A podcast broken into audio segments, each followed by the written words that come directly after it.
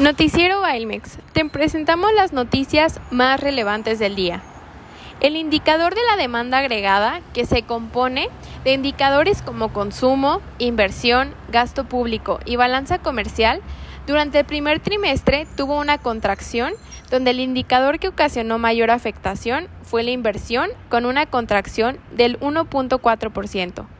El consumo también tuvo una contracción del 0.3% y las importaciones de 1.2%.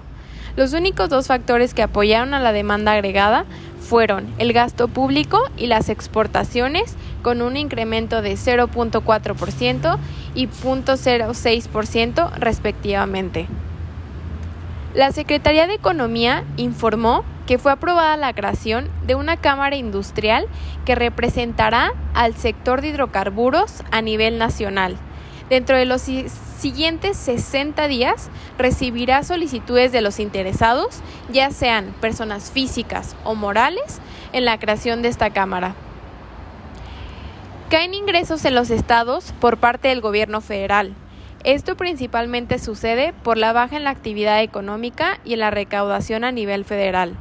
Durante mayo, las entidades recibieron 65.148 millones de pesos, lo que implicó una caída del 23.2% en términos reales.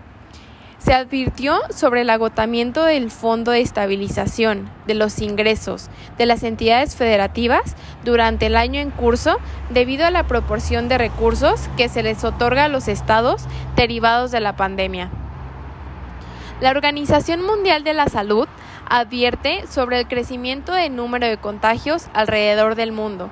El nuevo coronavirus ha causado más de 468 mil muertes y casi 9 millones de contagios en el mundo. El valor de la producción generado por las empresas constructoras en el país cayó el 32% a tasa anual durante abril y en su comparación mensual la baja fue del 19%. Las horas trabajadas bajaron 22% anual y el personal ocupado 19%. Las remuneraciones medias reales descendieron 5.05%.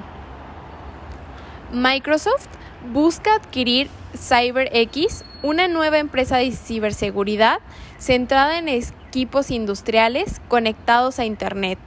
Esto le permitirá obtener tecnología adicional para monitorear hardware corporativo como alarmas, cámaras, teléfonos y sistemas de control industrial para detectar vulnerabilidades de seguridad.